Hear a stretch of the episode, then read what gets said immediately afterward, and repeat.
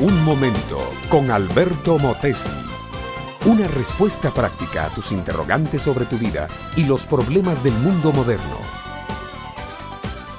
Fueron los romanos con su genio práctico e incisivo que acuñaron el aforismo res non verba, hechos y no palabras.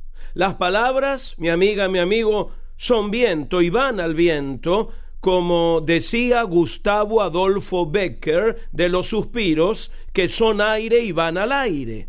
A mí me gusta pensar en hechos, porque la vida verdadera, amable oyente, está realizada de hechos tangibles, concretos y palpables. El ser humano no puede vivir siempre de ilusiones y de quimeras. No se sacia el hambre con el aviso de un pollo asado, ni se cura un resfrío solo con la etiqueta de una medicina. Para comer o para curarse se necesita de algo definido. Lo mismo pasa con el dinero. El obrero no puede vivir de promesas, necesita algo tangible, real y legítimo. Otras cosas de la vida como la familia, la casa, el empleo y aún el amor necesitan ser tangibles, corpóreos. De otro modo carecen de valor. Y en cuanto a la necesidad más grande de nosotros los seres humanos, que es la de librarnos del poder del mal en nuestra vida, hay una sola cosa que puede remediarla, y esto es un hecho, el hecho de la cruz. Examinemos las cosas. Cristo Jesús, Hijo de Dios, murió en la cruz del Calvario allá por el año 33 de nuestra era. Este es un hecho histórico irrebatible.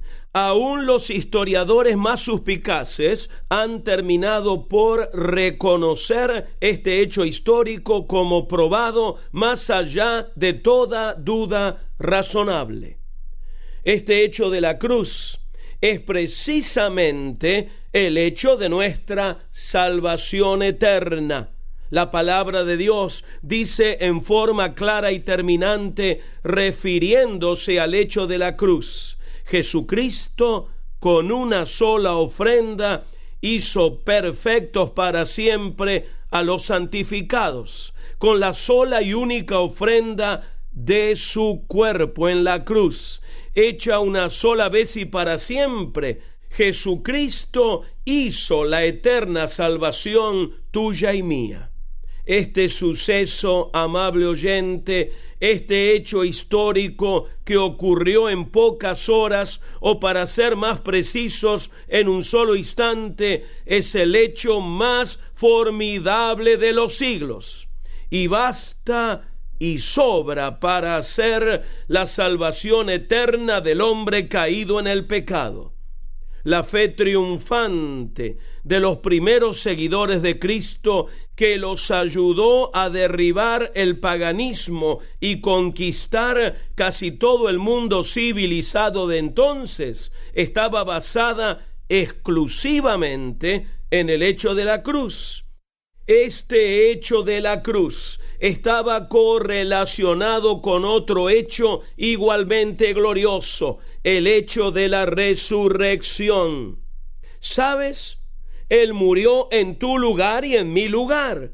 Él pagó por nuestros pecados. Fue Él quien nos sustituyó delante del juicio de Dios, aceptándole por fe Ahora somos libres de todo pecado y salvos para toda la eternidad.